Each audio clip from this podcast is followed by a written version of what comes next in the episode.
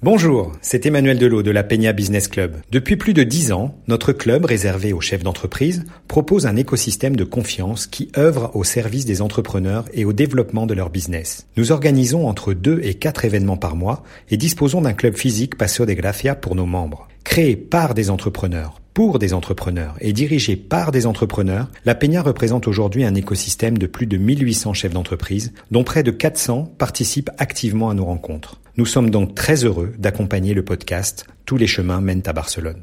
Tous les chemins, tous les chemins mènent à Barcelone. Parcours, carrière, réussite, échec. Un podcast d'Aurélie Chameroy sur Equinox Radio. Comment se définir en tant qu'entrepreneur dans le monde de la culture? Pourquoi décide-t-on de se lancer dans le cinéma pour devenir producteur indépendant?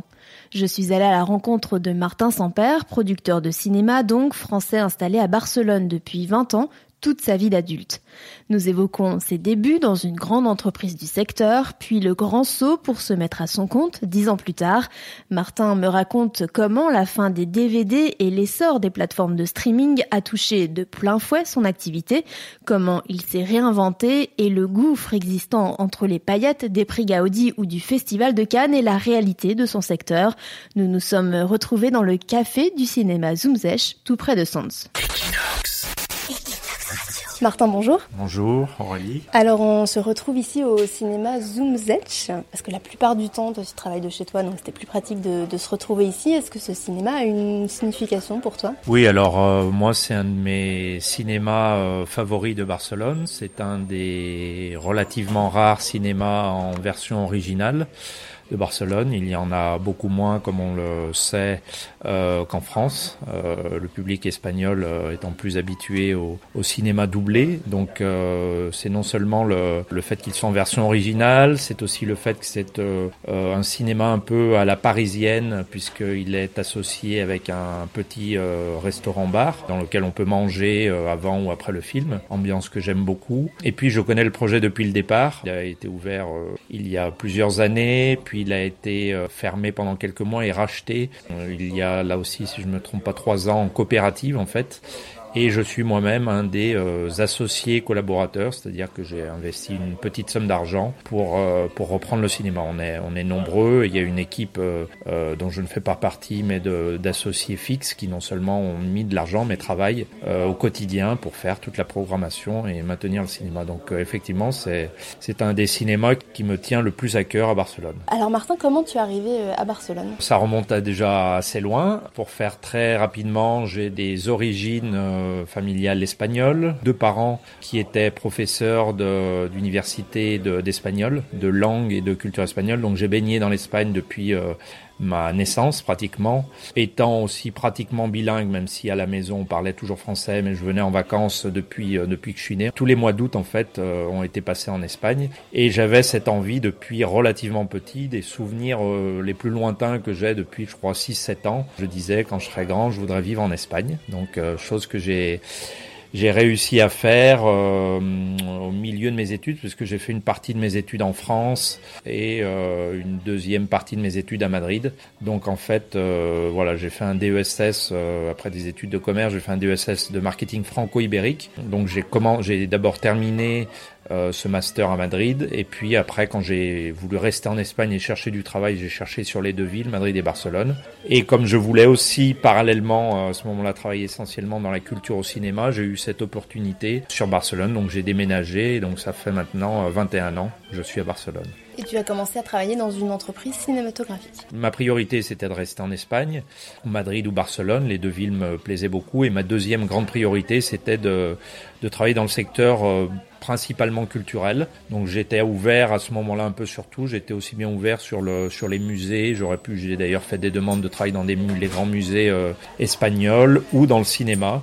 Euh, sans connaître, puisque je n'avais pas du tout fait donc d'études de cinéma, sans connaître de quoi euh, pouvait se composer ou quels étaient les différents milieux du cinéma. J'ai fait à ce moment-là des candidatures spontanées dans, dans tout type d'entreprises reliées au cinéma, que ça pouvait être euh, des boîtes de production, des boîtes de distribution, des salles de cinéma, des journaux. Et j'ai eu la chance d'avoir euh, cet entretien euh, qui était l'unique que j'ai eu d'ailleurs dans le secteur, fin 99, donc il y a tout juste 20 ans, chez Filmax, boîte dans laquelle je suis rentré au départ départ, de par mes études, par le biais donc du marketing en fait. donc je commence à travailler à Filmax le 2 janvier 2000 et j'en pars le 30 juin 2008, donc 8 ans et demi. Je découvre, en dehors d'une passion comme cinéphile, je découvre différents métiers du cinéma. Euh, parce que c'est une boîte qui est au moment où je rentre une des, une des boîtes de production, distribution qui grandit le plus en Espagne, puisque moi quand j'arrive, on est 60 et au bout de quelques années, on se retrouve à être 500. Donc euh, ça devient une des énormes boîtes, ce qui me permet non seulement faire euh, le premier, disons, métier ou job pour lequel je suis embauché, chef de produit VHS, qui se passe très vite à chef de produit DVD. C'est le début du DVD en 2000. Et puis après, on passera au Blu-ray. Mais comme la boîte grandit énormément, je commence à multiplier les métiers au sein de la boîte. J'évolue puisque je termine euh, effectivement directeur marketing de tout ce qu'on appelle le département home cinéma c'est-à-dire tout le cinéma consommé à la maison. Puis j'ai évolué, je travaille aussi dans le département de presse, c'est-à-dire pour organiser les avant-premières de distribution, comme le lecteur de scénario, donc dans le département de développement de scénario et je monte un département de production et réalisation de contenu additionnel. Il y avait ce qu'on appelait les bonus, qui étaient, euh, qui pouvaient être des interviews, des making-of, tout ça. Et comme c'était aussi une des grosses boîtes de production, j'avais trouvé dommage et fait la remarque à mes à mes chefs, me disant, euh, étant une des grosses boîtes de production espagnoles, comment ça se fait que sur nos propres DVD, on n'ait pas les bonus de nos, de nos, de nos propres productions. Donc je lance ce département, je, je, monte une équipe, donc je fais tout ça en même temps. Je me dis que ça va être, ça peut être une bonne idée de continuer à faire ça en externe, et donc je m'achète une caméra et je commence à apprendre euh, totalement euh, seul euh, à filmer. Je pars en juin 2008 parce que c'est la pleine crise, la crise mondiale qu'on a tous connue, mais qui affecte évidemment le cinéma et aussi pour des raisons de, de, disons un peu de politique interne à l'entreprise avec certaines choses qui ne me conviennent plus. Je sens aussi que j'ai fait un peu le tour de, des différents métiers que je pouvais voir dans l'entreprise. Euh, donc voilà, donc j'ai senti que c'était le moment de, de partir. Même si c'était en même temps pas vraiment le bon moment, c'était là, je suis parti en plein milieu de la crise. Quoi. Tout le monde m'a dit, tu es complètement fou. Quelle était l'idée de départ euh, se mettre à son compte Je décide euh, essentiellement de partir de Filmax, non pas dans un but quelconque au départ. Je suis parti en juin, ça m'a pris vraiment le trois mois d'été, hein, juillet, août, septembre, où mon cerveau a tourné euh, à 2000 à l'heure. Au départ, j'étais plutôt j'avais plutôt dans l'idée, pardon, de, de, rechercher un travail comme employé dans une autre boîte de cinéma. Et c'est peut-être curieusement un peu la pression euh, extérieure de mes amis, de, de mes ex-collègues qui m'ont dit mais avec toutes les avec tes neuf ans de connaissances, avec de, de relations, pourquoi tu montres tu montres pas ta, ta propre boîte? Et euh, j'avoue que je ne me sentais pas vraiment spécialement un, un entrepreneur. J'ai réfléchi, j'ai bon, j'ai vraiment euh, réfléchi à ça. J'ai même pensé, je me souviens, ça me revient, j'ai même pensé à faire des études de cinéma à ce moment-là que je n'avais pas faites. C'était bouillonnant dans ma tête pendant trois mois. J'avais regardé la, la New York Film Academy. J'ai vraiment penser à plein de possibilités. La seule chose qui était claire, c'est que j'étais je voulais rester dans le cinéma, mais je savais pas vraiment pour faire quoi, quoi. Donc j'ai eu toutes ces idées multiples qui se me sont venues à l'esprit. Effectivement, c'est un peu cette pression extérieure qui m'a dit mais monte ta boîte. Euh, toi qui adores ce que ce que je faisais, la partie qui m'intéressait le plus de ma dernière étape, c'était justement les, les making of et commencer à réaliser et à produire ces contenus additionnels.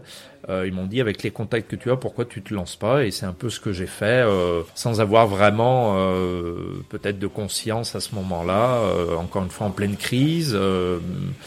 Voilà. Alors j'ai, la première chose que j'ai faite une fois que j'ai pris cette décision, euh, ça a été de parce que je suis parti en de très bons termes avec Filmax.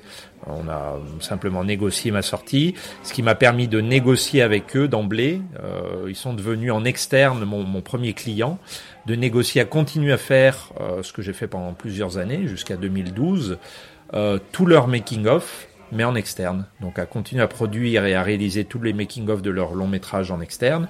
Et puis quand j'ai lancé ma boîte, évidemment, bah, j'ai dû commencer à chercher d'autres clients, euh, aussi bien sur Barcelone qu'à Madrid, pour commencer à cette nouvelle étape. Tu trouves des, des clients facilement? Comment ça se passe? C'est relativement facile. J'ai déjà la petite sécurité effectivement d'avoir Filmax, donc euh, voilà. Donc je pars encore une fois, je pars en juin. Je prends la décision de me lancer, d'ouvrir ma boîte en vraiment en fin septembre. Et Filmax a un long métrage qui se tourne à la, enfin automne-hiver 2008, qui est Rec 2 qui est la deuxième partie du film d'horreur Reg, dont j'avais fait la première partie en étant salarié de Filmax à l'époque. Donc là, je, négocie mon premier projet, c'est-à-dire que je lance ma boîte en, octobre et en novembre, j'ai mon premier projet tout de suite avec Filmax. Donc, euh, donc un peu de chance évidemment. Enfin, ça prend très tôt en fait. Je, fais aussi quelque chose qui m'aide beaucoup, c'est-à-dire euh, le système de chômage que je négocie avec la boîte, qui était euh, deux ans de chômage au maximum à l'époque. Puisque j'étais resté huit ans, me permet de capitaliser les deux ans de chômage et de les, de les investir dans la boîte, donc en achat de la caméra, d'un ordinateur portable, voilà. Euh, donc de capitaliser, donc d'avoir cette somme de départ qui me tranquillise, euh, qui me tranquillise, et d'avoir surtout voilà ce premier projet tout de suite au bout d'un mois. Euh, j'ai ce premier projet de Filmax qu'en plus je négocie relativement bien parce que mon, mon ex-chef s'entend très bien avec moi, il est très content de me mener ce projet. Donc j'ai un projet qui, qui, grandit et à partir de là, effectivement, peu à peu, je commence en 2009 donc à, à avoir d'autres projets avec d'autres maisons de production euh, pour résumer, là aussi, ça se passe très très très bien puisque c'est le, gros de mon activité, donc euh, produire et réaliser et scénariser des making-of et des bonus DVD de 2000, euh, fin 2008 jusqu'à milieu 2012. En fait, c'est là, pour moi un peu, alors là aussi, il y a de, les, les opinions peuvent être diverses et variées, c'est un peu mon, euh, mon analyse ou mon étude sur le moment et aujourd'hui un peu a posteriori. C'est en fait, c'est la suite de la crise qui n'est pas du tout finie, euh, même si pour moi ça s'est très bien passé dans le cinéma et dans les making-of et je n'ai pas arrêté puisqu'il y a un moment où pendant plusieurs, pendant cinq ans, j'ai pratiquement fait cinq making-of à l'année, ce qui permet était très bien de vivre. Voilà, et ben en 2012, c'est un peu la suite de la crise, c'est-à-dire que le, il y a toujours bon, c'est la suite de la crise générale. Et dans le cinéma en Espagne, ça, ça s'essouffle de plus en plus. Il y a une chute des, des financements euh, généraux du cinéma, euh, le déclin euh, annoncé mais qui se confirme de tout ce qui est justement le support DVD, euh, Blu-ray, tout ça, du support physique, l'arrivée de façon plus renforcée de, des plateformes. Et, et, voilà, et tout ça fait que à partir de 2012, je commence très clairement à avoir beaucoup moins de projets. Et les projets ont surtout des budgets qui sont divisés par 5 en un an. De 2011 à 2012, je passe d'avoir euh, 6 ou 7 films par an, en avoir un ou deux, et au lieu d'avoir des projets à 15, 20 000 euros par projet, je passe à 3, 4 000 euros. Donc la chute est monumentale en 2012, et là c'est un peu le trou. J'ai plus de projets, je fais un dernier gros projet qui s'appelle Los Últimos Días, un film post-apocalyptique tourné à Barcelone à l'été 2012, et c'est vraiment mon, mon, dernier gros projet, même si j'en ai fait un euh, un dernier, mais mon dernier gros projet de making-of euh, comme euh, réalisateur, euh, producteur, scénariste. Quand on parle des plateformes, on parle des plateformes de vidéo à la demande et de streaming, type aujourd'hui Netflix par exemple Voilà, exactement. Donc il y a Filmin, qui est la grande plateforme espagnole qui existe depuis un moment déjà, hein, qui existe depuis bien avant. L'arrivée de, de, Netflix, tout ça arrive. On se rend compte que tous ces contenus additionnels qui ont vraiment bien marché pour dire, pour faire en gros de 2000 euh, jusqu'à 2012, euh, qui avait une vraie raison d'être sur le support physique, le, qui étaient les DVD puis les Blu-ray. On se rend compte que consommateur n'est plus du tout consommateur de ce, de ce genre de bonus sur les plateformes. C'est-à-dire que autant il était prêt à payer euh, deux ans auparavant pour avoir euh, payé 20 euros au lieu de 13 euros pour avoir un DVD double avec des bonus. Quand les plateformes arrivent, et eh ben tous ces contenus additionnels ne se transforment pas du tout et bien que souvent elles soient offertes même gratuitement par les plateformes, et les gens arrêtent de les regarder. Certainement parce que les contenus eux-mêmes, c'est-à-dire les films eux-mêmes, les séries eux-mêmes, c'est aussi l'époque de l'essor considérable des, des séries 2012-2013, arrivent et les gens euh, n'ont plus le temps euh, tout simplement, je crois, de, de regarder le, la quantité énorme du contenu qui, qui est tellement difficile à, à englober qu'ils n'ont plus le temps pratiquement de regarder euh, ce qu'on appelait à l'époque les contenus additionnels. Alors comment on s'adapte à un changement tellement brutal euh, du secteur? Est-ce que tu penses arrêter? Est-ce que tu as de nouvelles idées? Comment ça se passe? Ben écoute, c'est une autre une autre grosse époque de doute, un peu la même qu'en 2008, sauf qu'en 2008, c'est vrai que c'est moi qui l'avais provoqué en partant de Filmax, là ça, ça me tombe un peu dessus on le sent un peu venir, je le sens évidemment un peu venir, mais pas de façon aussi brutale et d'une année sur l'autre. C'est difficile, c'est très difficile parce que voilà, parce que je faisais quelque chose qui me plaisait beaucoup, avec lequel j'avais euh, gagné très correctement ma vie pendant plusieurs années. D'un point de vue financier, ça devient très difficile. On en reparlera après parce que euh, bah parce que j'ai plus de projets, euh, j'ai plus de projets payés dans le cinéma. Moi, j'avais produit euh, un ou deux courts métrages, mais de façon vraiment amateur, et, et la production n'est pas vraiment, n'était pas vraiment la partie qui m'intéressait le plus dans le dans la chaîne du cinéma. Et là, je je connais un, jeune producteur qui sort de l'ESCAC, donc l'école de cinéma de Barcelone, beaucoup plus jeune que moi, hein, puisqu'il a 10 ans de moins, qui sort là en pleine époque de crise de ses études et qui me dit voilà, je vais me lancer un peu c'est un peu une folie, mais je vais me lancer à produire un premier long métrage.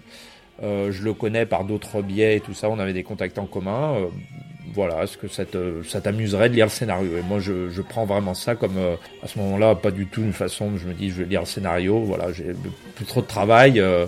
donc voilà, donc je décide euh, totalement par plaisir de lire le scénario et avec, le, avec le recul, je saurais pas dire pourquoi, mais je, de façon complètement un peu irrationnelle, je lui dis le lendemain, est-ce qu'on peut se voir Écoute, j'ai adoré le le scénario et euh, je vais t'aider à le produire. Euh, alors que comme j'ai dit avant, hein, j'avais pas de, pas du tout, euh, j'avais aucune idée de comment on produisait. Le scénario m'enthousiasme en fait. je demande à rencontrer le réalisateur et voilà, et je me lance dans l'aventure. Comme ça aussi un peu par par hasard, donc à coproduire avec lui le, le, premier film. Parallèle, ce qui est important de, de dire, donc là, donc on commence la production, on tourne le film. Bon après, ça s'est enchaîné avec d'autres films. On reviendra aussi peut-être euh, là-dessus après. Ce qui se passe, c'est que ce film, pour le produire, comme c'est un petit film, au lieu de de gagner de l'argent euh, comme euh, j'en avais besoin à ce moment-là, on en dépense. Donc ça ne me bon, ça m'intéresse parce que le projet m'intéresse. C'est une nouvelle grosse et belle aventure, mais ça ne, ne solutionne pas du tout mes, mes problèmes économiques. Donc comme ça s'était bien passé les années avant, je, je, tiens pratiquement deux ans avec mes un peu mes économies de l'époque des making of 2013-2014, mais en fait j'ai plus du tout de enfin, je passe deux ans à n'avoir pratiquement plus aucun travail euh, payé, puisque le film, comme j'ai dit avant, on gagne rien, mais si au contraire on, dépense, jusqu'à ce qu'en 2015, bah, j'ai plus de, j'ai plus d'argenté, et n'ayant pas de projet payé dans le cinéma, je me dis, il faut absolument, là, en janvier 2015, trouver une solution qui me permette de continuer euh, à travailler dans le cinéma puisqu'on est en pleine production du film, donc encore en 2015, qui me permette d'avoir du temps, mais qui en même temps me fasse une rentrée d'argent. Donc j'étais prêt, j'allais dire un peu n'importe quoi, non, non plus. J'avais vraiment besoin de quelque chose qui me permettre à la fois d'être flexible et, euh, et de continuer. Et l'idée que je, qui me vient un peu, c'est de, de, commencer à travailler comme traducteur, parce que je suis complètement bilingue et j'ai fait aussi des études de langue, de traducteur euh, bilingue, donc français-espagnol, et professeur de français, euh, voilà, à Barcelone pour des particuliers et des, et des entreprises. Donc je commence ça en janvier 2015 et je combine, euh, chose que je continue à faire d'ailleurs actuellement cinq ans plus tard. Je me dis, je pourrais, euh, avec les films, euh, gagner complètement ma vie et, arrêter à nouveau les cours de français. Mais aujourd'hui, à l'aube de 2020, euh, ça fait exactement cinq ans que je fais ça et que je combine. Euh, je combine donc la production puisque j'en suis à mon troisième, à mon quatrième euh, long métrage produit, mais qui, qui me rapporte pratiquement pas d'argent et donc les les cours non, et les traductions. Mais ça te rapporte pas d'argent parce que c'est un choix, parce que tu réinvestis ou? C'est très compliqué. La production, alors euh, le premier film donc euh, est un relativement petit film, pour résumer à 100 000 euros, mais on n'obtient aucune subvention, aucune aide, aucune télévision. Donc en gros, on met l'argent entre les deux producteurs et le réalisateur euh, et l'ami du réalisateur à l'époque, et on capitalise les salaires. Donc voilà, on travaille gratuit pendant quatre ans, non seulement gratuit, mais en mettant de l'argent voilà, pour, pour faire le film, en espérant qu'il y aura des retours euh, une fois le film fini. Donc effectivement, il y a, il y a des retours, euh, d'excellents retours critiques, euh, d'excellents retours en festival. On fait tour des festivals non seulement en Espagne, mais dans le monde entier. On, on gagne des dizaines de prix. On arrive même jusqu'à gagner le Gaudi, qui, qui sont les prix de l'Académie catalane en janvier 2016, mais tout ça n'a absolument aucun retour économique pour nous. Donc non seulement on, on ne gagne pas d'argent, mais on ne récupère, on ne récupère même pas euh, la mise de départ. Comment on trouve la motivation de continuer après tant d'années? C'est très compliqué. C'est très compliqué, surtout que j'ai réenchaîné sur deux autres projets qui ont été euh, plus ou moins de la même complexité. Il y a vraiment, je crois, une, une histoire de passion qui maintient d'adrénaline, euh, sans doute un gros grain de folie aussi, qui fait de continuer à faire un deuxième puis un troisième projet. Mais, mais effectivement, dans une, je pense que dans une journée ou dans une année, il y a plus de moments de doute et pratiquement d'envie d'abandonner que, que le reste. Et au niveau de ton entourage, comment comment c'est perçu? Alors c'est compliqué, je crois que d'une part peut-être tous ces doutes ne sont pas, j'essaye non plus de ne pas les transmettre euh, de façon aussi exacerbée euh, à l'entourage ni familial ni ami, donc ils sont plus nombreux en général que, que ce que je transmets. Donc déjà il y a ce côté-là qui, qui est un peu faux d'une certaine façon, mais, mais voilà. Euh, deux, c'est vrai que d'un point de vue économique, les bon, si mes amis très proches savent les, les difficultés par lesquelles j'ai pu passer ou passe. Donc certains me poussent à continuer dans ce que je fais, d'autres me, me disent euh, d'arrêter depuis des années, d'autres me disent, de, beaucoup de gens me disent, ça c'est vrai aussi, c'est une remarque euh, euh, assez constante et un doute que j'ai depuis maintenant 3-4 ans de, de, pourquoi je reste en Espagne si effectivement c'est un pays dans lequel il y a très peu d'argent dans la culture et beaucoup de gens me demandent et je me pose moi-même la question aussi, au quotidien pourquoi ne pas rentrer en France où il y a beaucoup plus d'argent. Effectivement, il y a, il y a toute cette, tous ces moments où on gagne des prix, où on est en festival et, et l'entourage a la sensation, l'entourage qui ne, qui ne connaît pas le secteur a la sensation que, que le film marche très bien parce qu'on gagne des prix, on gagne les Gaudi, on est nominé au Goya, on... mais tout ça n'a pas de véritable lien avec la, la vie économique du film. La plupart de mes amis proches ne sont pas du tout dans le secteur du cinéma, ont plutôt la sensation que ça se passe très bien pour moi, ce qui n'est d'un point de vue économique pas le cas du tout. Et en France, il y aurait vraiment une différence? Il y a une différence énorme. Moi, je donne euh, des chiffres euh, tout le temps sans rentrer là dans les détails. Le, le budget